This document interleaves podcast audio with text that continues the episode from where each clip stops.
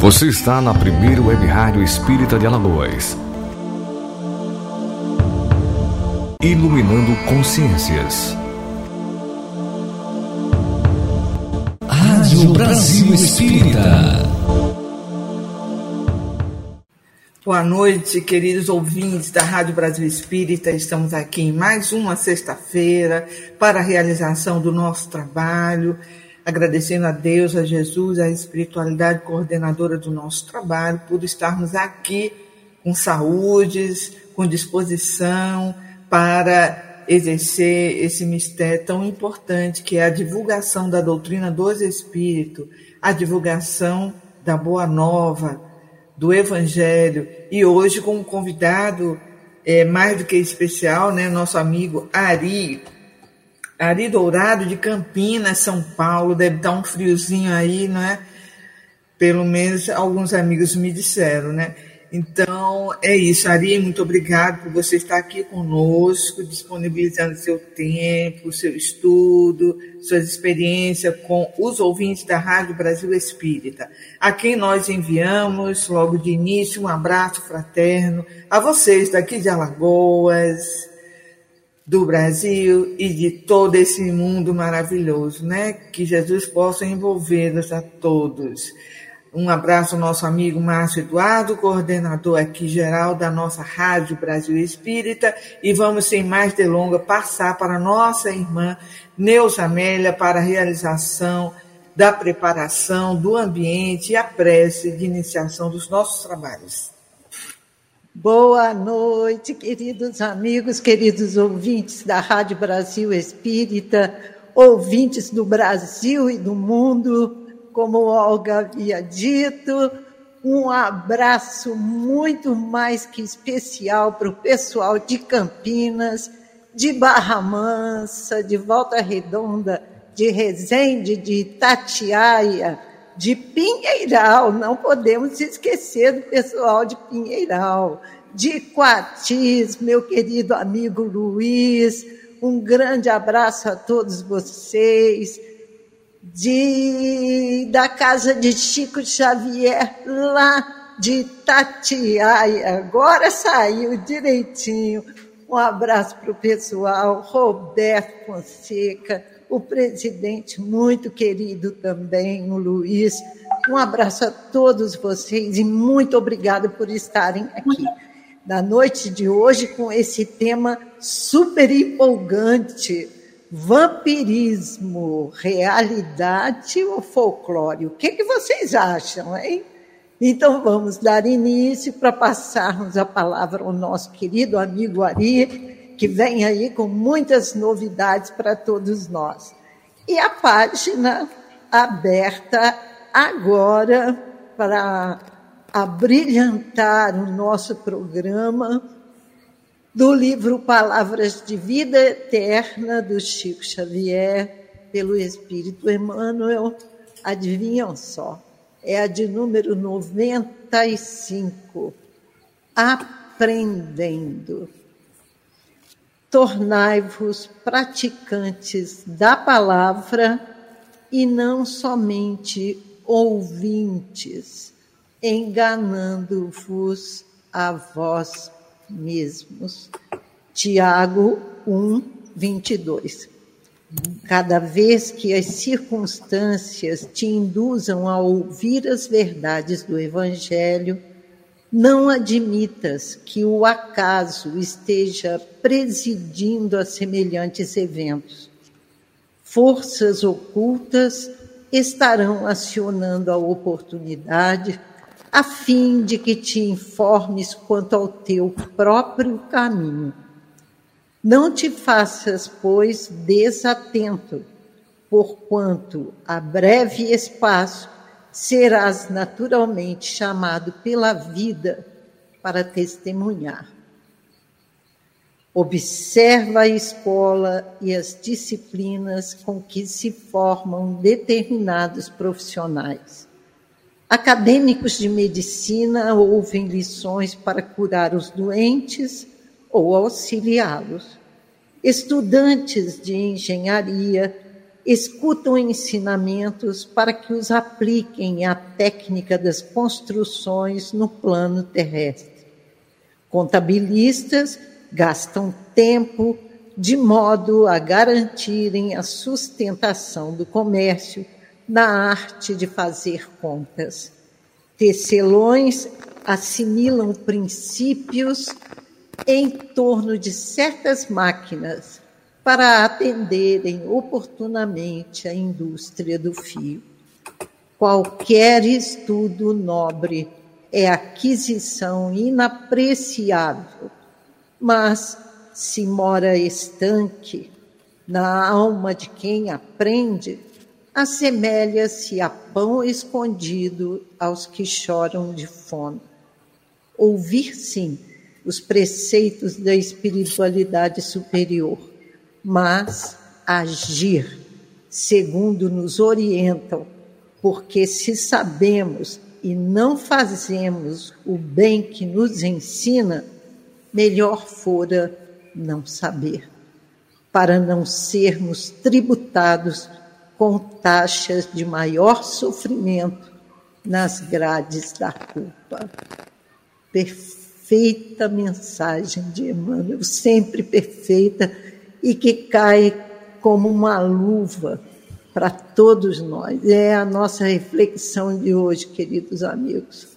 Vou repetir a última frase, que essa sim é para que a gente reflita profundamente sobre o que é que nós estamos fazendo com os ensinos que adquirimos com a doutrina espírita, com os estudos espíritas, com as participações nas palestras, com as leituras diárias que fazemos do Evangelho, Será que estamos iluminando as nossas consciências? Vejam bem, ouvir sim os preceitos da espiritualidade superior, mas agora ele é taxativo, mas agir segundo nos orientam. Quer dizer, de que vale saber tudo e não fazermos absolutamente nada. Porque se sabemos e não fazemos o que o bem nos ensina, melhor fora não saber, para não sermos tributados com taxas de maior sofrimento nas grades da culpa. Então, está aí a nossa reflexão da noite de hoje Agradecemos profundamente aos nossos mentores espirituais, esses queridos amigos que velam por nós. Agradecemos a presença do mentor espiritual da Rádio Brasil Espírita, nosso querido Viana de Carvalho, que tenho certeza, tem o dedinho dele ali nos influenciando para que as páginas, as reflexões da noite caiam perfeitamente, para que nós possamos utilizá-las em nosso próprio benefício.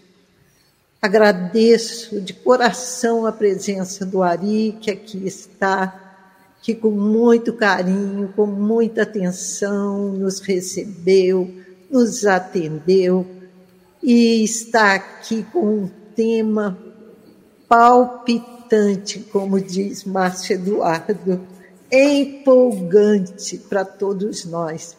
E caiu certinho, porque amanhã teremos o nosso seminário do Godinho, lá no William Cruz, né?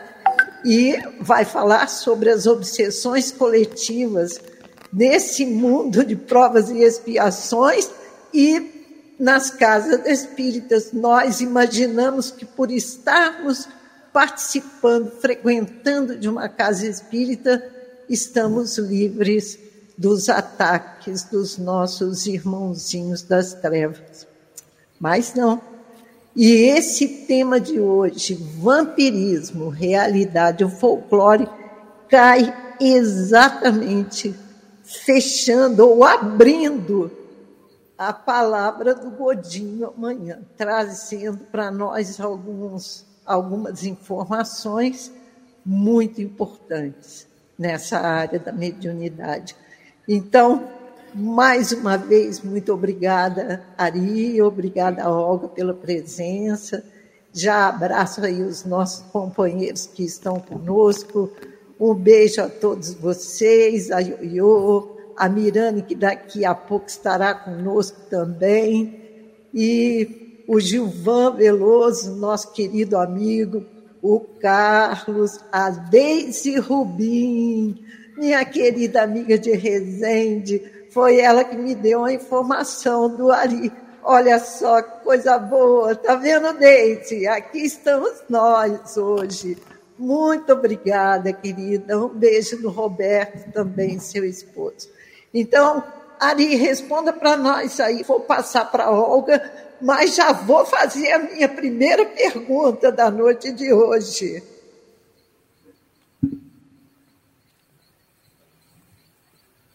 Quais as origens da figura do, vampiri, do vampiro? É?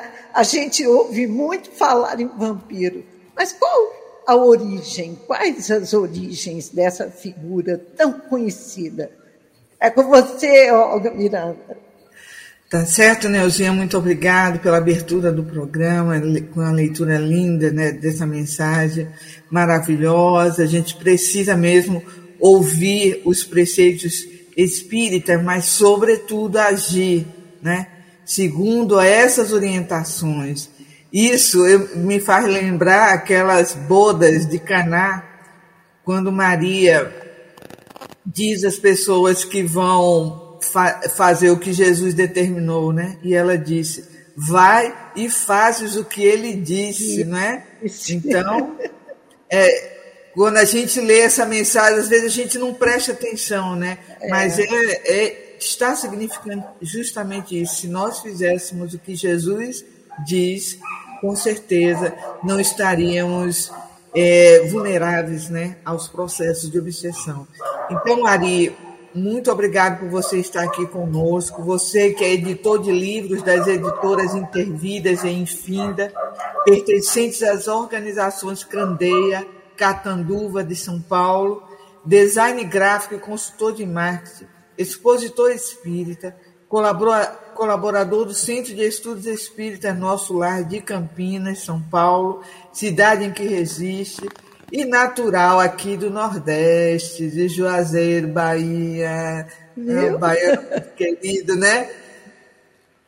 Não sei se gosta de comida quente, né? Não sei. Mas isso depois você fala pra gente. Vamos aí concentrar no nosso tema.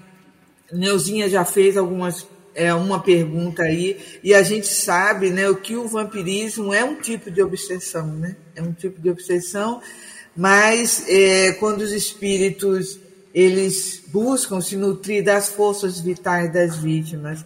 Mas vamos ouvir o que o nosso amigo que veio de longe, está aqui conosco, tem a dizer sobre esse tema. A começar pela pergunta da Neuzinha, né? Obrigada. Muito bem, boa noite, Olga, boa noite, Neuza, boa noite a todos os companheiros, companheiras que nos dão a alegria de estar conosco nesse momento. Gratidão pelas vibrações, pela atenção, por estarem aqui mais uma vez, como sempre, a gente buscando na fonte pura e cristalina do nosso amado Mestre Jesus, aclarada, o Evangelho aclarado pela bendita doutrina dos Espíritos. Que possamos, mais uma vez, novamente, beber desta fonte e entender um tanto mais dos porquês e dos paraquês da vida. Pois bem, esse tema realmente é algo que impacta muito a gente. Quando mais jovens, a gente acompanhava, muitos de nós acompanhávamos filmes, livros, gostávamos talvez dessas questões que envolvem esse assunto. Há muito a respeito, sem dúvida nenhuma, cabe a gente trazer a clareza, a objetividade, o entendimento racional da doutrina espírita a respeito do vampirismo, do vampiro. Será que realmente existem vampiros? O fenômeno do vampirismo é real? Pois bem, vamos primeiro entender um tanto mais da questão histórica. E se a gente vai lá atrás, muito, muito lá atrás, a gente vai encontrar várias passagens, várias uh, informações que nos chegaram ao longo do tempo, que se relacionam com esse conceito de vampirismo mais recente. Vamos buscar algumas dessas informações. Primeiro, muitos de nós sabemos que tribos, tribos primevas, tinham a postura, o comportamento de conquistar um adversário, destruir o adversário, beber o sangue do adversário, como para incorporar a força dele, incorporar o espírito do adversário. Então a gente já encontra registros, registros multimilenares dessa concepção de um indivíduo bebendo o sangue de outro. E aqui já cabe já um primeiro conceito. Que simbologia a gente tem diante do sangue? O sangue simboliza a própria vida. Então, se fisicamente a gente pôde encontrar, e temos registros históricos a respeito, de que indivíduos bebiam sangue de outros, mais nos importa já ir compreendendo mais profundamente o que está por trás do que se nos apresenta e entender já um simbolismo bastante impactante. Se alguém, um dito vampiro, vai sugar o sangue de outrem, em verdade isso quer dizer com o quê? É um agente que vai fruir, que vai aproveitar as energias vitais, a força do paciente. Então, o vampiro, já para a gente consolidar a conceituação, é um agente que absorve energias vitais dos pacientes, aqueles a quem ele ataca. Esse vampiro faz isso para quê? Se ele está aproveitando, absorvendo energias, é para se fortalecer, ou a gente vai ter um entendimento, talvez, um tanto mais profundo com a doutrina espírita, se a gente puder desenvolver logo mais, ou para enfraquecer intencionalmente aquele ser vampirizado, o paciente. Ou ainda, como a gente também vai ter a oportunidade de desenvolver a, a questão, para fruir emanações, para alimentar certos prazeres. Então, já consolidemos. Vampiro é um agente que absorve as energias vitais de outrem, do paciente. O agente, o vampiro, o paciente, o vampirizado essas energias para que esse vampiro possa se fortalecer, ou intencionalmente para enfraquecer aquele paciente, ou ainda para alimentar certos prazeres. Então, essa concepção de vampiro, a gente já vai encontrar também em certos mitos do passado algumas coisas relacionadas a isso. O que a gente tem do vampiro, como a gente conhece mais modernamente, é algo mais recente está lá posto no século XVII. O que fora construída a imagem que a gente vê nos filmes, que a gente vê nos livros, quando a gente fala de vampiro que muitas pessoas já têm a cabeça, a mente, o que vem é mais recente. Mas nós estamos indo um tanto mais longe para a gente observar que ao longo da história a gente sempre teve alguma coisa relacionada a isso, muito próxima desse conceito de vampiro mais moderno. A mitologia judaica apresenta-nos a figura de Lilith, a primeira mulher de Adão, segundo o Talmud. Ela fora criada igualmente a Adão. E tem o relato de que Adão, com a postura machista, queria que Lilith se submetesse a ele. Assim também, segundo o Deus, dentro dessa concepção. Lilith não aceitou essa submissão. Então, ela fora exilada por não aceitar ser submissa a Adão. Já temos aí talvez a primeira postura, segundo essa mitologia judaica, da mulher enfrentando o machismo. Então, ela fora, fora exilada. Para se vingar de Adão e de Deus, esse Deus, segundo essa concepção mitológica, Lilith consumia o sangue dos seres vivos.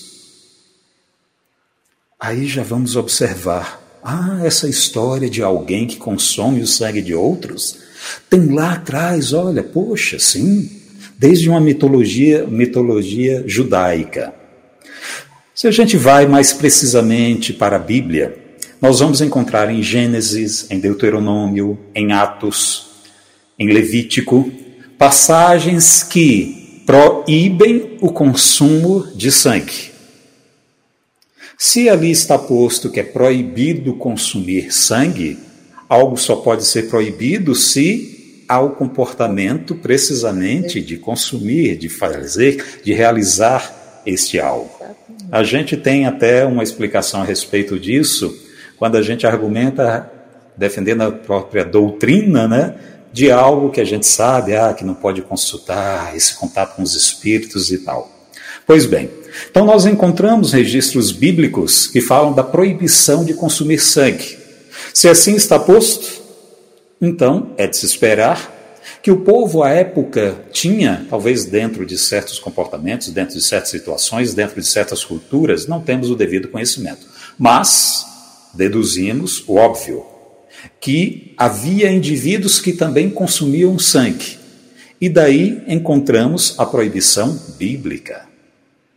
Vamos agora diante da mitologia grega. Na mitologia grega a gente encontra a figura das lâmias, bruxas, espíritos ou monstros, humanos da cintura para cima, mas com cauda de serpente. As lâmias originam-se, segundo a mitologia grega, na concepção de que a lâmia era uma figura belíssima, a rainha da Líbia. Ela fora filha de Poseidon, era fora amante de Zeus. A esposa de Zeus era, naturalmente, não aceitou essa, esse relacionamento. E então ela transformou essa Lâmbia, essa mulher belíssima, filha de Poseidon, nesse monstro. A Lâmbia, também para se vingar, Atraía os viajantes seduzindo-os, depois matava-os e sugava o quê? O sangue deles e devorava seus corpos. Observemos relatos muitíssimos, muitíssimo próximos da figura do vampiro que a gente encontra mais recentemente. E quando a gente vai mais a fundo dentro da mitologia, dentro de questões folclóricas que nos chegam, os estudiosos, aqueles que se especializam nisso, ou outros companheiros, buscando até insights diversos, extraem da mitologia, do folclore, sempre um quê de verdade que está ali por trás. Naturalmente, tirando a superfície, tirando as questões espetaculares, e assim a gente verifica que, ao longo da história, sempre encontramos em várias mitologias, em vários aspectos de culturas, a questão de beber o sangue para se fortalecer ou para se vingar, a questão de seduzir o outro para extrair a força dele de alguma forma. Como eu já adiantei, mais recentemente é que a gente teve a figura do vampiro como a gente mais bem conhece. Isso lá na região da Sérvia, na Europa, por volta do século 17, se não me engano, 18, do século 18, a gente encontra já uma certa situação interessante. A situação sanitária daquela época, nessa região, dizia respeito ao quê? Havia a peste da raiva. E o que é que tem da raiva? A doença que a gente conhece também do nosso tempo. A raiva provoca a fotofobia, ou seja, gente, o indivíduo fica um tanto aflito diante da luz. Raiva provoca insônia, Raiva provoca alergia a determinados odores, que pode ser, talvez, o odor do alho. Do alho, exato. Então a gente vai observando a situação, é um advento histórico, a peste numa determinada região do leste europeu, e os pesquisadores verificam ah, quais são os comportamentos, o que é que a gente tem da sintomatologia da raiva. Nossa, fotofobia, insônia, aversão, alergia a odores? Pois bem, será que isso a gente percebe na questão da figura do vampiro, que a gente conhece tradicionalmente? Sim. E quais eram os antídotos para essa situação? Então ali surgiu nessa época, no século XVIII, ali no leste europeu, na região aproximadamente da Sérvia, a questão do folclore do vampiro, com indivíduos morrendo com raiva, indivíduos ali insones, por vezes toda uma comunidade, a essa época naturalmente havia comunidades pequenas, toda a comunidade ali, a, a, todo mundo pegando por vezes a raiva. Então, a situação, a constatação, melhor dizendo, de que havia um contágio muito alto, que um indivíduo naquela condição poderia transformar os outros, levá-los também àquela mesma condição porque ele passava. E assim a gente encontrava já nesta época, a situação que podemos imaginar: indivíduos andando à noite, insones, com o corpo um tanto em antrajos, com a situação apresentando-se em antrajos, indivíduos que poderiam estar como mortos vivos. E assim a gente compreende Logo depois dessa época, próximo disso, a gente tem ali em torno do no século XIX já a figura do Drácula, do vampiro, que a gente conhece mais precisamente de hoje. O Drácula de Bram Stoker, um irlandês que criou essa história, né? Filme muitíssimo interessante, interpretações magistrais, a gente tem vários até filmes a respeito disso, Nosferatu, a gente já encontra aqui agora na literatura, no cinema, já algumas dos, alguns dos relatos, alguns dos comportamentos daquele vampiro que surgiu ali no século XVIII, no leste europeu, e, e, especialistas até apontam que muito possivelmente foi dali, até pela etimologia da palavra vampir, que vem do eslavo, exatamente a região onde teve essa situação que eu reportei da peste de raiva. Pois bem, mas aí a gente vê uma transformação. Imaginemos o vampiro que está aqui reportado ali no século XVIII, indivíduo em antrajos e tal. Já o vampiro mais recente do cinema, dos quadrinhos, da literatura, tipicamente é um indivíduo até bonito, sedutor. Essa transformação ocorreu exatamente ali no século XIX, com os literatos, na época do romantismo, sucedendo ao iluminismo, valorizando o sobrenatural. Então, agora a gente percebe toda a história que especialistas apontam de origens que a gente pode correlacionar com o conceito de vampiro moderno, passando possivelmente por relatos históricos reais, constatados ali no século XVIII, no leste europeu, e depois uma certa transformação por meio dos literatos, por meio do cinema. E então encontramos a figura do vampiro como muitos conhecem. E aí a gente tem toda essa história para apresentar esta figura que é a mais comum, que é a mais do povão, que é o que a gente tem em filmes, que é o que a gente encontra na literatura. Mas importa a gente trazer o conhecimento espírita para a gente questionar. Pois bem, segundo a concepção espírita, há um quê de verdade nisso? O que é o vampirismo segundo a concepção espírita? Então, vamos tratar disso logo mais. Mas a pergunta foi a respeito das origens da figura do vampiro. Apresentamos-la. E, certamente, quando a gente traz a concepção espírita aí a gente já tem uma outra ótica a respeito do que seja o vampiro. Aí a gente pode voltar mais para aquilo que eu disse logo no início. Que é o vampiro? Um indivíduo que absorve energias vitais de outrem. Esse indivíduo pode ser um espírito absorvendo energias vitais de alguém aqui, reencarnado nesse momento. Essa é a concepção mais comum. Mas, em verdade, essa relação de, de essa relação deletéria de absorver, de extrair, de sugar energias de outrem, não é apenas dessa situação que a gente imagina mais comum, de uma obsessão que se dá desde o plano espiritual para o plano material.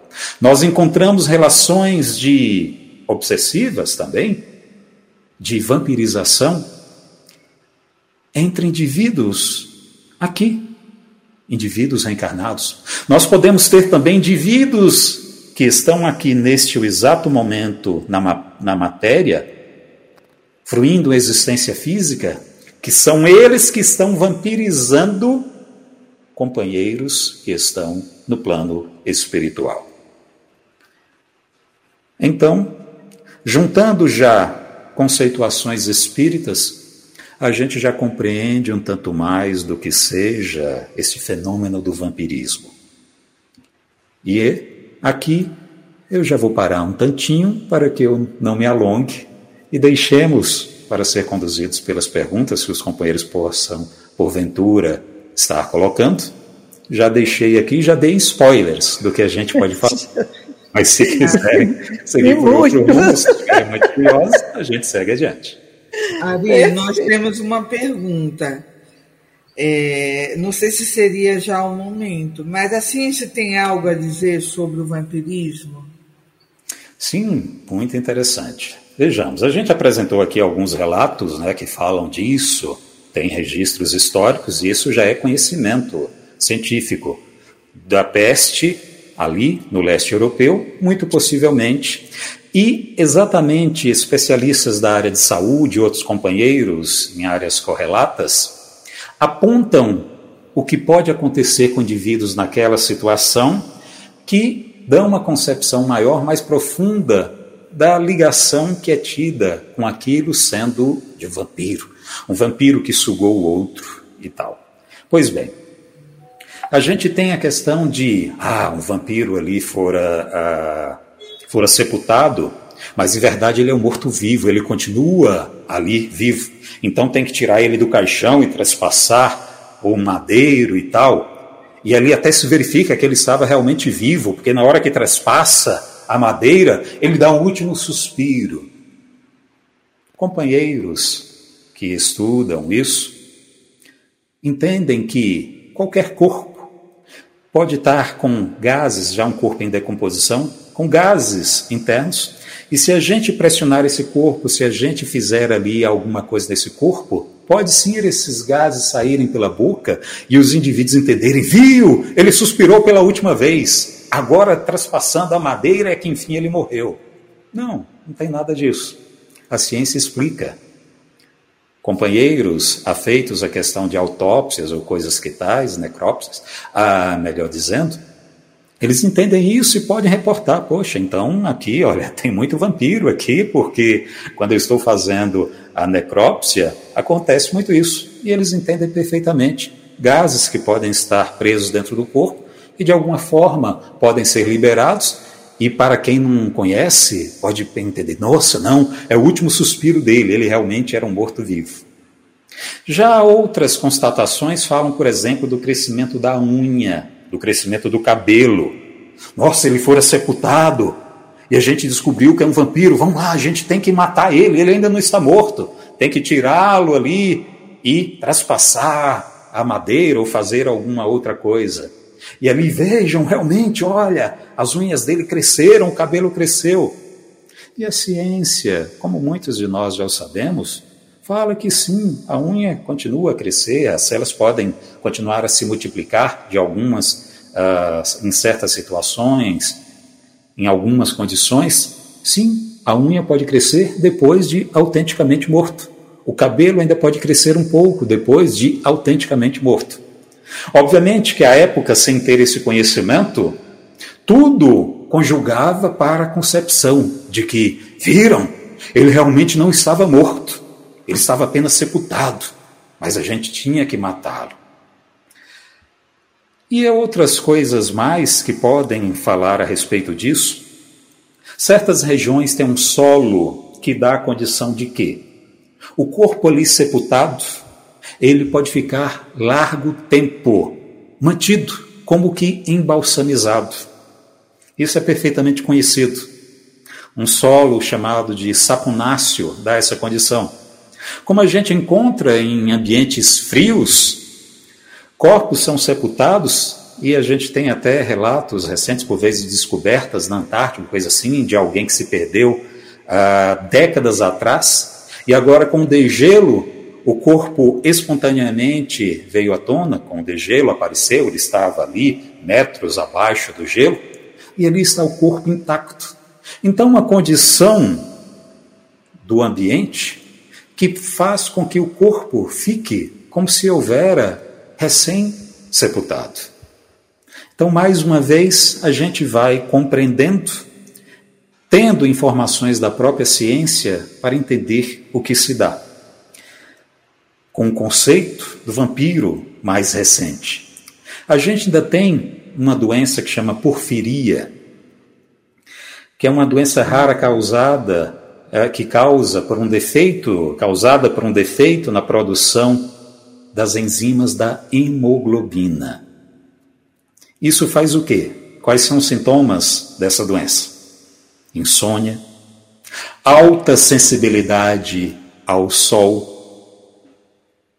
Observamos, observemos que questões que a gente vai compreendendo. Puxa, mas alguém pode ter uma doença que tem alta sensibilidade ao sol? Sim, tem uma doença, sim. Precisamente. É um insônia, então aquela figura do vampiro que só anda à noite, que sai para atacar as suas vítimas à noite, que não pode ver o sol. Nós temos doenças catalogadas, muito bem estudadas, que tem exatamente esta sintomatologia. E assim a gente observa conhecimento científico que tira o véu, explica situações tidas como fantásticas para muita gente. Está vendo? Está vendo? Realmente ali era um vampiro. Deu o último suspiro, o cabelo tinha crescido, as unhas tinham crescido. Ele estava como se houvesse sido sepultado há pouco. Não. Podem ser situações, como apresentamos, acabamos de apresentar, que explicam precisamente tudo isso. Então, tiremos o mito e incorporemos o que mais nos importa, que é entender o que está por trás disso, perceber se há algo de real, e é como eu disse, sim, a doutrina espírita tem muito a falar a respeito dos vampiros. Perfeito. Nossa, nós temos pergunta aqui, Ari, de um ouvinte da Rádio Brasil Espírita. Vou até colocar para você conversar com ele aqui. Muito bom. Ai, meu Deus, perdi. Espera aí. Eu acabei de receber aqui, ó, pergunta de um ouvinte que está nos acompanhando pelo aplicativo da Rádio Brasil Espírita. Aí ele fala o seguinte: tenho mediunidade desde os meus 18 anos e só recebo espíritos doentes. Sinto sua dor, seus sofrimentos. Seria eu um médium doente em sentir os sintomas dos espíritos? Faço parte há 28 anos de reuniões mediúnicas. Estudo a doutrina há anos. Sou um espírita com obsessão por receber só espíritos sofredores? Muito bem. A pergunta bastante interessante, sem dúvida nenhuma. Relata uma situação do próprio companheiro, que sabemos que não é simples, que não é fácil, vamos compreender segundo aquilo que a doutrina nos apresenta. A questão de a gente ter algumas afinidades algumas, digamos no caso específico aí do médium, ah, mas eu sempre recebo espírito sofredor, eu sempre dou comunicação espírito sofredor. Vejo aquele outro médium apresentando sempre mensagens consoladoras, mensagens bonitas, recebendo fulano, Petrano. Ai, como eu gostaria de estar nessa situação. Pois bem, já vejamos. Se todos os médiums somente tivessem a condição de dar passividade a espíritos superiores, como a gente auxiliaria tantos companheiros nossos necessitados?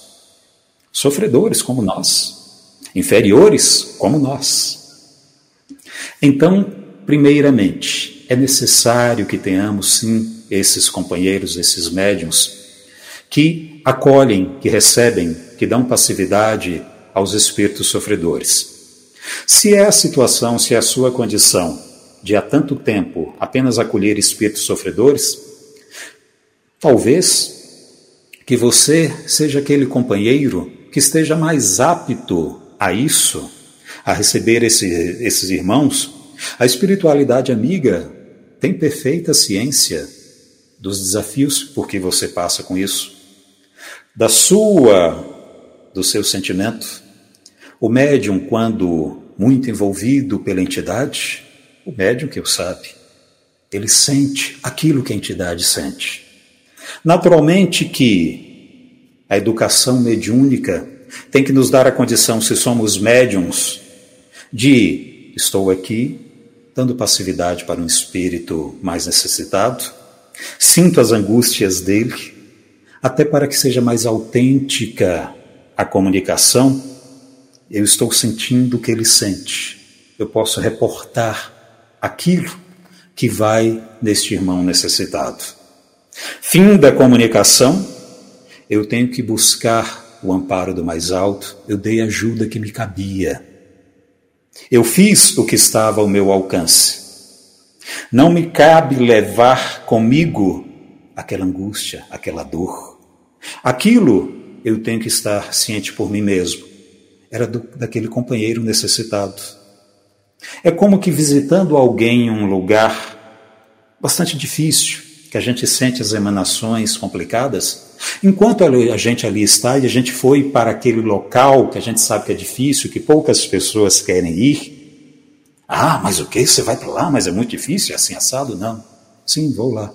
Existem irmãos que precisam ser amparados. Então sei que não vai ser fácil, sei que não vai ser simples, mas vou me dirigir até lá e vou ajudar aqueles companheiros. Enquanto eu lá estiver, naturalmente serei impactado pelas emanações do ambiente, pelos eflúvios daquele ambiente. Mas estarei fazendo o que me cabe.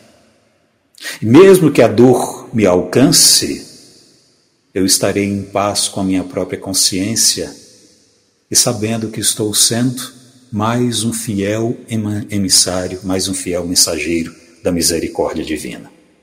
O Mestre já asseverou que seu evangelho, aquilo que ele apresentou, não é para os sãos, é para os doentes.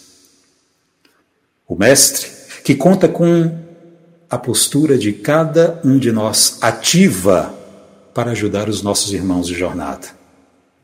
O médium, que continue em sua tarefa, que siga adiante, que se está tendo talvez alguma dificuldade depois de dar a passividade, se reconstituir o seu equilíbrio, pois que busque a assistência dos irmãos, faça aquilo que por certo já o sabe, busque a oração. Se for o caso, peça que o dirigente da reunião transmita um passe, reporte a sua condição, Olha, eu dei aquela passividade, está complicado, eu sei que isso não é meu, mas ainda estou sentindo aqui, está difícil para mim. Por gentileza, o dirigente, o passista, me ajude para que eu possa me recompor e possa até voltar a ajudar. A condição de cada um de nós, por óbvio, é única. Nós fazemos considerações de uma forma genérica. A situação do companheiro que perguntou pode haver variados casos, variadas situações, variados comportamentos que estejam resultando nisso que está sendo em razão de aflição para ele. Nós pedimos que o companheiro compartilhe a sua situação, se faz parte de, se está em atividade dentro de uma reunião mediúnica, que busque o dirigente que busque o dirigente da reunião, o dirigente da casa, que busque companheiros mais experimentados, médiums mais experimentados. Muitos deles, deles possivelmente já terão passado pela mesma situação, mas que tenha certeza, essa questão de, ah, eu só dou passividade para espírito sofredor, isso não é um demérito. Insistimos. O que poderíamos imaginar se nós tivéssemos essa regra? a respeito de Chico Xavier, dando passividade a espíritos muitíssimos sofredores. Verdade. Ari, Edivaldo Franco? Sim? Desculpa, Ivone Pereira, por exemplo, também. Ivone Pereira. Exatamente. Também, né? Sofreu tanto com isso, né? Nossa. Ela não tinha é. paz, nem o, nem o Chico. Dona Ivone, é, Dona Ivone é. é. uma ilustração muitíssimo interessante, os relatos dela, a gente fica com dó, meu Deus. Dó, e aí né? fica aquela, nossa, se ela passou por isso, quem sou eu? Quem sou pois eu? Bem, é lição né? para todos nós. Ele ainda então, pergunta aqui, ó, ele complementa perguntando, veja bem, é, deixa eu voltar aqui, porque como tem muitos... É, caracteres, não dá para a gente colocar ela inteira na tela, né? ela não, não fica. Ó, estaria eu sendo vampirizado? Recomendaram que eu fosse afastado das reuniões mediúnicas. O que você me orienta? Veja, se quem lhe deu a recomendação foi o dirigente, foi um companheiro que lhe conhece muito mais do que eu, que está na atividade, você deve seguir a orientação dele, não a minha. Como eu já o disse, sem até ter ciência de que viria esse questionamento, as situações são várias. A gente pode aqui conjecturar possibilidades, ou pode ser isso, pode ser aquilo, pode ser aquilo outro mas cabe você buscar quem está mais próximo de você, que tenha mais conhecimento a respeito da situação, ali da casa, o dirigente da reunião mediúnica. Quanto à possibilidade de haver uma vampirização, todos nós, em muitas situações, mais do que até sermos as pretensas vítimas, somos aqueles que estão sugando energia dos nossos companheiros. Olha, vejamos só. Porque a gente quer buscar muitas vezes a condição, ah não, eu sou, ah não, eu sou a vítima, eu sou vampirizado. E ah, certo, muito bem. Naturalmente que a gente compreende que, em verdade, segundo o conhecimento espírita, muitas vezes a vítima de hoje é o quê? É o verdugo do ontem. Então não há já de cara essa questão de dizer, coitadinho de fulano, e olha, aquele carrasco, aquele malfeitor, são todos nossos irmãos. Muitos beneméritos, muitos companheiros que agem eficazmente, que se dedicam profundamente em benefício do próximo, em benefício de nós, é alguém que muito delinquiu, que muito se desviou da jornada e até se recompôs, voltou ao caminho reto, e ciente dos seus próprios equívocos, passou a ser aquele que levanta o archote, que ilumina, pois que até conhece as sombras que ele mesmo propagou.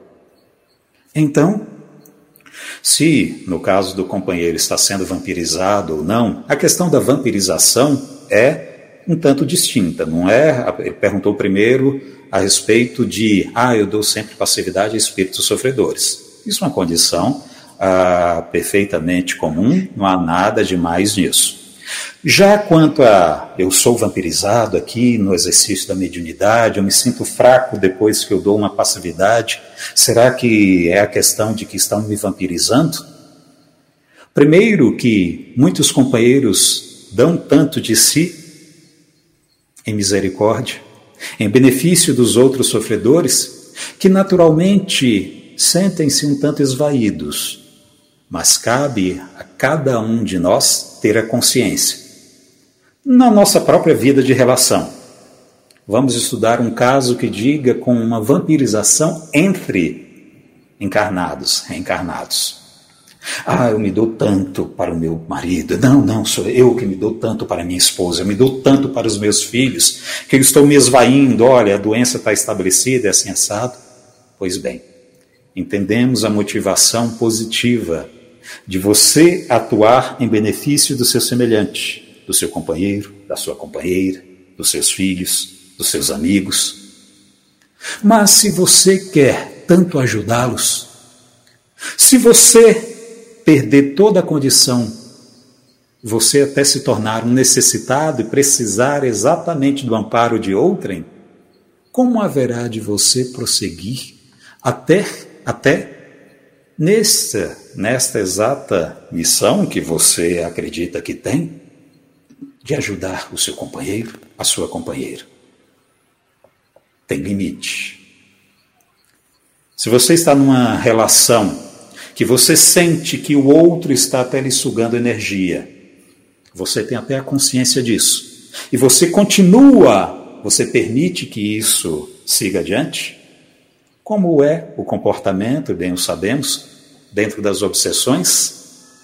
Há sempre uma sintonia, uma sintonia negativa, uma brecha, um comportamento meu equivocado que por meio desse comportamento, abro a brecha, dou a condição para que talvez uma vítima minha do passado venha e me obsidie, me vampirize, porque ela lembra daquilo que eu fiz e não me perdoa. Ela quer se vingar. Sempre uma relação causal negativa. Mas veja, o meu desequilíbrio primeiro é que me colocou na condição de me relacionar negativamente com meu próprio obsessor, com aquele que vampiriza as minhas energias. Ah, eu sou chegado muito a uma bebida, não limito os meus prazeres à mesa. A questão sexual, ah, a volúpia. Em razão do nosso comportamento, a gente dá a condição para que companheiros outros que desejam fruir esses prazeres, afinizados também com esses comportamentos, possam porventura se envolver conosco, talvez numa relação de vampirização, uma relação obsessiva. Importa que a gente entenda o que está por trás disso tudo que estamos apresentando, que a gente possa recolher os conceitos, os ensinamentos. É isso que mais nos importa. Se a gente for ficar aqui a fazer consultas particulares, nós podemos incorrer em graves equívocos. Eu não tenho o devido conhecimento. Posso conjecturar, como acabei de conjecturar, de uma, de uma maneira genérica. Posso recomendar ao companheiro? Primeiro, como já o fiz, busque os dirigentes. Se a recomendação que você teve para se apartar da reunião mediúnica por um tempo foi de um dirigente que tem o devido conhecimento, pois bem, isso sim tem fundamento, como sabemos. Há alguns companheiros que precisam se recompor até fisicamente para depois voltar à atividade mediúnica. Nada de estranho nisso, nada de diverso, nada de demérito. Como nós temos certas condições que são absolutamente naturais, que são recomendadas. Por exemplo, uma médium que esteja grávida, já em estágio avançado, o dirigente muito possivelmente vai recomendar que ela não participe mais da reunião naquele momento, até que ela tenha o filho, até que ela passe por essa fase, cada mulher que sabe o que exige de si. Então há algum demérito disso? Não. É uma questão prática, é uma questão objetiva. Com a racionalidade que a doutrina espírita nos traz, nós compreendemos perfeitamente. Então, se a recomendação foi para até se afastar por um tempo da reunião mediúnica e o companheiro, o dirigente, aquele que fundamentou isso tem o devido conhecimento, pois que seja seguida. De sua parte, vigilância, oração, conhecimento que está posto em o um livro dos médiuns, busca de amparo dos irmãos mais experientes, médiuns com mais tempo, com experiência maior, é tudo aquilo que a gente sabe que são recomendações sempre bem-vindas. Mas mantenha a paz de espírito, siga adiante, continue a fazer a parte que lhe cabe, dê o seu contributo no limite das suas possibilidades. Nunca é pedido mais do que isso. Verdade, Ari. Muito bom o seu conselho. É importante que a gente entenda que, que às vezes a gente cansa, que a gente precisa realmente desse repouso, né? É, já tive uma dirigente uma vez que suspendeu a reunião é, por um tempo, vou, começamos a estudar novamente, e aí foi muito bom, porque a gente deu um intervalo e depois retomou. Bom, Neuzinha, vamos Excelente. pedir a você que dê aí vamos. alguns avisos importantes para a nossa rádio. Vou, vamos sim, vou dar, porque nós temos vários várias perguntas ainda aqui dos Verdade. ouvintes da rádio. Em poucos tá minutos. Bombando em poucos minutos. Né? Eu não sei se eu faço a pergunta ou se eu dou os avisos. Eu vou não. dar os avisos rapidinho, porque nós temos muitas coisas importantes para falar. E uma delas é que breve nós teremos o segundo encontro internacional de arte e cultura espírita do Brasil, uma realização da Rádio Brasil Espírita, dia 4 de junho. Não percam, fiquem atentos, que breve nós distribuiremos a todos vocês o nome dos participantes. Vários países já estão confirmados conosco, mas Ai, a surpresa vem novamente. O primeiro foi um grande sucesso, graças a Deus. E agora estamos partindo para o segundo encontro internacional. Maravilha total. Então, nossos ouvintes já estão convidados. Lembro também que às 19h45 teremos o programa Causos e Contos Espíritas, da Roberta Zagueto. Cada semana, uma mensagem belíssima, um conto especial para que nós possamos refletir. A de hoje é uma historinha do Humberto de Campos. Eu não vou dar o spoiler mais aqui para você, não, vocês não, porque eu quero aguçar aí o interesse de todos. 19h45, pela Rádio Brasil Espírita.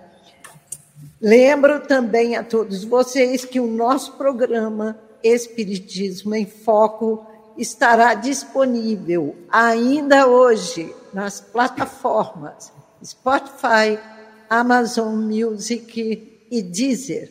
Daqui a pouco tempo nós estaremos bem assim, ó, Gari. Alexa, toque aí o Espiritismo em Foco com o Ari Dourado. E a Alexa vai nos atender. Legal. Olha que maravilha, que coisa que boa. Né? A Rádio Brasil Espírita 11 anos iluminando consciências e trazendo muitas novidades para todos nós. Lembramos também que às 20 horas teremos hoje o programa ao vivo Saúde, Você e Espiritualidade com o nosso querido Carlos Alberto Santiago sendo entrevistado pela Jeane Paiva. Ele, que é o entrevistador, hoje vai mudar de lado. Hoje será entrevistado. E o tema do programa: fé, esperança e cura. Parabéns, Carlos Alberto. Estaremos juntos, se Deus quiser. Ah, e será transmitido também pela Rádio Brasil Espírita. Convido a todos para todos os dias, às 8h30 da manhã, participarem do nosso Evangelho no Lar. Não se esqueçam. E temos também as palestras do Grupo Espírita Fé e Esperança de Três Rios, às 19h30. Não percam, parceira da Rádio Brasil Espírita. Então, a nossa programação é recheada de coisas maravilhosas, assuntos importantíssimos. E nós podemos escolher a melhor opção, não é? Então, vamos a mais uma pergunta de um ouvinte aqui que está louco para poder participar. Acredito que não Neuzinha. me esqueci de nada. Sim. Vamos só dar um alô pro pessoal que está aqui no nosso chat rapidinho. Vamos, vamos sim. Né? Esqueci, sim. Ah, o Gilvan, queridão amigo. Gilvan, o Carlos, a Deise, a, o Cláudio Arilson, né? o Hugo Valdec Ramos, a Ioiô, que está dinamizando aqui o nosso chat, né? O Gilvando Santana, dando seu boa noite. É, deixa eu ver mais. Eliette, Marcos Sugimoto, pessoal do Ecumenismo Mundial, Odilson Vargas, e deixa eu ver, Maria das Graças Lazzarini, Mirane Sarmento, deixa eu ver, Maria das Graças já falou, e tem, tem duas perguntinhas, aí eu leio e você engata com a sua, e aí passamos para o Ari responder. Vamos lá, pode né? responder. Então começa aqui pela da Ioiô, certo? Que é acho toda a mitologia sensacional. Com ela podemos a, aprender muitos fatos que a história coloca no lugar de fantasia, negando e subestimando a inteligência humana. Você não acha, Ari? Não responde agora. Pera aí, deixa eu ler mais um, porque o tempo está curto. Aqui embaixo. É essa aqui. Existe uma determinada religião que nega a transfusão sanguínea. Sendo assim, seus adeptos veem a transfusão questão do vampirismo? Certo? Eu acho que são essas duas perguntas aí. E aí, se você quiser emendar com a tua, Neuzinha, para ir Isso, já para já vou perguntar aqui. Ó. Faltam dez minutinhos. Então vamos lá. Nossa, não Nós deu nem para remarcar os lugares que nos acompanham, né? Então, mas eu vou ler. Antes da gente ir embora, nós vamos falar e agradecer a presença desses amigos queridos aí espalhados pelo mundo que estão conectados pelo aplicativo da Rádio Brasil Espírita. É uma deixa, né? Basta você baixar o nosso aplicativo e transformar o seu aparelho celular em um radinho de pilhas. Vamos lá, pessoal, e você leva a Rádio Brasil para onde você for, pertinho de você. Vamos à pergunta aqui da Regina de Recife. Boa noite. Gostaria de entender por que em muitas reuniões mediúnicas médiums só recebem espírito de luz e não recebem espíritos doentes. Seriam esses médiums privilegiados e os demais com muitos débitos a pagar? Boa noite, Regina, seja muito bem-vinda, obrigada pela sua pergunta. Vamos lá, Arete. Quer começar por qual? Vamos lá, já falando dos companheiros, para que não se frustrem, porque a gente não tem condição de responder a tudo né, no tempo que nos é colocado. Ah, naturalmente, esse tema, quando a gente abre para pergunta, é isso, é uma loucura. Esse tema é mais só expositivo, eu fiz eh, isso daqui como exposição de uma hora. E é natural que você fica, ah, mas e tal coisa, e tal, e tal, e tal, tal. É, é. Então, não fiquem frustrados, é natural. Esses temas palpitantes são assim mesmo. A gente pois bem. volta. Primeiro, ah, tem muita coisa que a gente ainda poderia abordar, como eu dei até alguns spoilers lá no início, a gente não Sim. vai ter condição de, de desenvolver. Mas vai é assim. O, o, quanto à riqueza dos mitos, é exatamente como falamos, né? sem dúvida nenhuma. Quando a gente tira a superfície, tira a questão ali fenomênica, a questão espetacular, você percebe a verdade que está posta. O conhecimento, a mitologia grega é fenomenal, a mitologia, mitologias várias, nórdicas, tantas. Se a gente vai a fundo, a gente consegue entender a verdade que está ali posta. E é até interessante, os estudiosos, eles mostram como essas mitologias de vários lugares do mundo, uh, povos que em certa época não tiveram contato, e as mitologias que foram apresentadas substancialmente são a mesma coisa. Então é o que? Exatamente, é uma expressão de uma verdade que aquele povo ah, colocou para o tempo daquela forma, com aquela leitura mitológica dele, outro povo fez outra leitura, e hoje, já mais distante no tempo, os especialistas identificam. Vejam que no fundo é praticamente a mesma coisa. A mesma coisa. E a gente sabe que eles não tiveram contato no tempo, na, naquela época. Então, muitas vezes é exatamente isso. Quando a expressão da verdade, ela chega de variadas formas, como a gente sabe da própria verdade maior. Se a gente tem companheiros que não são sequer adeptos do cristianismo, pois que o seja, se eles seguem outros luminares, se eles de alguma forma alcançam a luz, o Mestre Jesus não vai alimentar nenhuma vaidade em dizer, ah, não, este não é mais um irmão uh, querido porque não se diz um cristão. Um ateu pode ser muito mais uh, evoluído moralmente do que nós que nos dizemos, nos colocamos de maneira pia, que dizemos que somos assim ou assado. Então pouco importam os rótulos, pouco importa a aparência, a superfície, importa o que vai na essência. Se naquele mito tem uma essência positiva que expressa a verdade, pois que o seja. Uh, outra questão disse respeito a alguns companheiros, companheiros de uma dessa, determinada uh, denominação religiosa que não permitem a transfusão de sangue. Nós não conhecemos tanto dessa denominação religiosa para falar de tudo, das motivações deles. Eles têm, na concepção deles, as motivações dele, por isso eles proíbem que os adeptos assim o façam. Pelo que sabemos, não tem que ver com a questão do vampirismo. Eles têm uma certa explicação lá, não tem por que a gente se aprofundar, até porque a gente conhece pouco e não é o nosso objeto de estudo. Nós respeitamos interpretações diversas, maneiras diversas, muitas maneiras que dizem com cultura. E cultura é uma questão que, se você vai a fundo, se você vai buscando lá toda a origem e tal, você até. Interessante, realmente entendo o porquê. Penso diferente me comporto diferente, mas respeito e entendo por que, que essas comunidades, por que, que essas uh, pessoas se comportam assim, segundo a concepção cultural delas. Devemos respeitar nesse caso. Exatamente. Eu tenho um irmão que faz parte de uma determinada religião que proíbe a transfusão de sangue.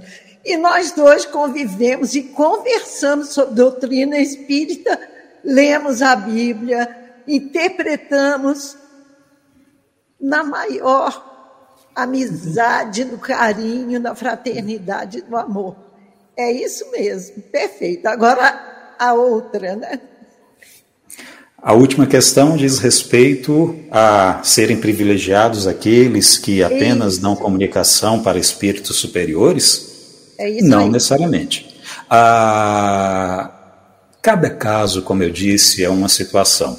Se a gente tem ali uma reunião mediúnica que sempre tem o mesmo tipo de comunicação, isso já é motivo de observação para o dirigente. Entendamos que reuniões mediúnicas servem para quê? Prestar assistência aos companheiros mais necessitados. Os que estão participantes, os reencarnados que estão participantes dessa reunião, comumente um dos objetivos primordiais da reunião é para que eles também incorporem aprendizado e muitas vezes também sejam ajudados. Então é muito comum quando a gente tem aquela coisa relacionada da reunião mediúnica com o estudo. O estudo que fora colocado antes, muitas vezes a gente tem ali comunicações que se não são muito claramente relacionadas, por vezes alguns companheiros vão se dar conta, olha, mas é, tem tal vínculo. Ah, era exatamente o que a gente estudou na noite. Pois bem, o planejamento do mais alto é muito mais organizado, muito mais bem feito do que o nosso. Então, a gente não tem que chegar a conclusões apressadas a respeito de uma reunião mediúnica que tem sempre e tal não sei qual é a realidade, não sei qual o propósito, não sei como é que se coloca. Tem um estudo antes, não tem? Isso é o quê? Uma reunião de desobsessão? É uma reunião de estudo? São companheiros ah, iniciantes, têm pouca experiência mediúnica? Não, são companheiros com muita experiência, é uma atividade especializada da nossa casa, a gente tem reunião assim assado. Eu participei de uma instituição muito grande, uma outra aqui em Campinas, que tinha reuniões mediúnicas especializadas sendo reuniões mediúnicas especializadas, o que se encontrava ali comumente era dentro daquilo que era a especialização. Por exemplo, algo voltado à desobsessão infantil.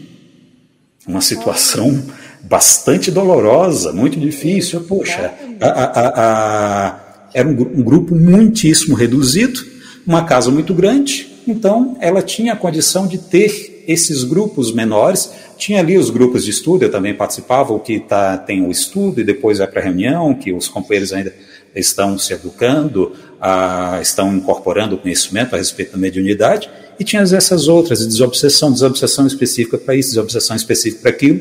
É de se esperar que nessas reuniões especializadas os, as comunicações tenham um, um certo perfil, afinal de contas, a reunião é especializada para isso. Então não há que concluir, ah, mas sempre vem tal comunicação, Depende, mas como é que é? Me explica como é que é essa reunião, o que é que, qual o histórico dela, qual o propósito dela, em que condição que isso se dá. Então, mais uma vez, peço excusas aos companheiros, por vezes a gente não dá uma resposta objetiva, porque não nos cabe dar uma resposta objetiva. Seria irresponsabilidade de nossa parte, seria inconsequência de nossa parte. Nós, naturalmente, todos nós ansiamos ter, já me responde, mas me diz o que é que eu devo fazer, como é que vai ser, tá? Olha, Verdade. faça a sua parte. Se você já conhece a doutrina, siga adiante. O nosso tempo é chegado, a gente não tem como se alongar. Cabe a gente introjetar aquilo que o Mestre Jesus nos legou. Essas questões doutrinárias, muitas vezes, que a gente pode dizer mais técnicas, importa a gente ter o conhecimento. Mas não fiquemos nisso. Se a gente não faz do conhecimento uso dele, aplicação, lembrando a leitura lá no início, do Palavras de Vida Eterna, de que no que nos vale isso? Seremos de hoje aqueles do tempo do Cristo, que sabem a lei de qual é salteado e pouco praticam? Mais nos ocupemos em pôr em prática, ainda que seja o pouco que a gente sabe. E o pouco que a gente sabe, já nos basta o Evangelho, já nos é suficiente para a gente seguir a vida. É isso mesmo, né, Neuzinha? Pena que o nosso tempo acabou.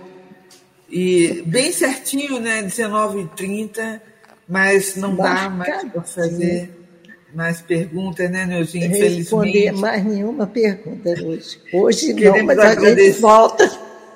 Então, a gente tem que fazer esse tema 2, né? Esse foi um. É, isso aí.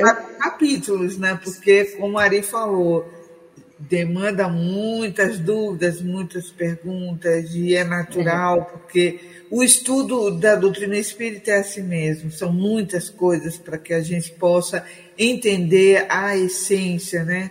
A nossa essência e como nós podemos evitar o vampirismo, a desobsessão, o desequilíbrio, a desarmonia, tudo isso através do que? Do que a mensagem nos trouxe aqui de Emmanuel, né? Que eu gostaria de repetir, que a gente ouvisse os preceitos, né? Que Cristo trouxe para a gente, mas, sobretudo, que nós possamos, que esses preceitos possam refletir em nossas ações, né? Em nosso comportamento, nosso procedimento, a fim de que nós saibamos realmente amar o próximo como a nós mesmos. Então, Ari, muito obrigado pela sua participação no programa Espiritismo em Foco. Com certeza nós queremos o 2, o 3, o 4. né? Não Meu, vai esgotar nunca. Deus vai aí anotar e te solicitar para que você possa estar nos ajudando a esclarecer ainda mais sobre esse tema tão importante para todos nós, né? Porque quando a gente fala, está falando primeiro para a gente mesmo, né? Somos imperfeitos. Então, nós não estamos falando para vocês, mas primeiro para nós, né? E depois divulgando a doutrina para que nós possamos juntos caminharmos com equilíbrio. Então, obrigado, Ari. Obrigado a todos que nos acompanham do Brasil e do mundo, que estão em nossas redes sociais, né? sempre aí movimentando, dinamizando. Obrigada, Márcio, Neuzinha, e até a próxima sexta, se Deus quiser. Se Deus quiser. E eu termino agradecendo as cidades que estão acompanhando pelo aplicativo Isso. da Rádio Brasil Espírita. Vejam só, Misaçatori, Salvador, Tampa, São Carlos, Fortaleza, Natividade da Serra, Uberlândia, Irecê, Vila Velha, Maceió, Curitiba, São Paulo, Porto Alegre, Belo Horizonte, São João del Rei, Mesquita, Brejo, Bonito, São Francisco, Tubarão, Carmo, Santa Isabel do Ivaí, Dois Irmãos, Camaçari, Cuiabá, Ashban, Caruaru, Primavera do Leste, São Miguel das Matas, Campo Grande, Barbacena, Deutona, Irapua, Dois Irmãos, Santa Isabel do Ivaí, Nova Friburgo, Petrópolis, Moscou, Poços de Caldas, Três Lagoas, Florianópolis, Aragarças, Parnamirim, Campinas, London, Mendes, dois irmãos novamente, Careacu, Curitiba, Garanhuns, Penedo, Osaka, Maricá, Sobral, Mainar de Ashbon. A todos vocês um nosso abraço e eu encerro o nosso programa da noite de hoje com aquela palavrinha de Tiago. Tornai-vos, pois, praticantes da palavra e não somente ouvintes, enganando-vos a nós mesmos. Mãos à obra, meus irmãos. Estamos aí para colocarmos em prática tudo isso na nossa vida. Ari, um beijo no seu coração, muito obrigada. Até o número dois, se Deus quiser breve nós estaremos entrando em contato para que possamos marcar mais uma volta sua. Boa noite a todos, muito obrigada, até a próxima.